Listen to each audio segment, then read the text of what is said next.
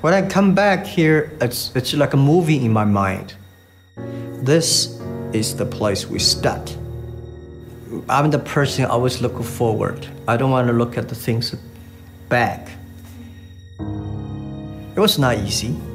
So every time I come back here, I, I have emotion that how could this thing happen? I mean, how can we go through all these days? But we know without these tough days, we can never be today. I remember exactly the first day when we came back. We would take all the luggage, come here, and I told everybody this is the place we're gonna work for a year probably. We're gonna eat here, we're gonna sleep here, we're gonna work in day and night here. And we will probably achieve something, or probably we'll have to go out looking for jobs together. The goal at that time, we want to be the top 10 websites in the world. At that time, we are ranking like uh, probably like 1 million or something, 1 or 2 million. But the most important is that the Alibaba service should help millions of small business, young people, empower them, enable them to realize their dreams. In this room, we have, we have nothing to lose.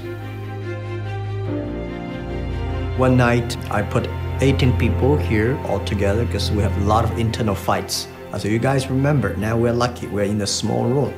I believe 10, 15 years later, you cannot even find each other. You probably work in Beijing, you probably work in Shanghai, somebody work in the United States. You probably don't meet each other. So we should respect and appreciate the days we're together.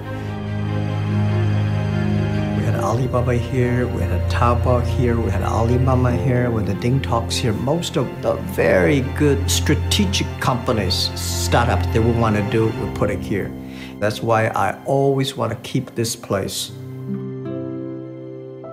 Because no matter how big Alibaba is, no matter where Alibaba will be, no matter what industry we are in, we always remember this Hupan culture, this garage culture.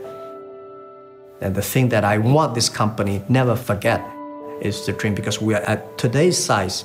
A lot of people just want, you know, a lot of companies I learned when they fail because they want next quarter. They want a revenue, they want a profit, they forget about dreams. It's important. Alibaba dreams. It's the dreams that keep us working hard. It's dreams that keep us never afraid of the mistakes, the setbacks we have.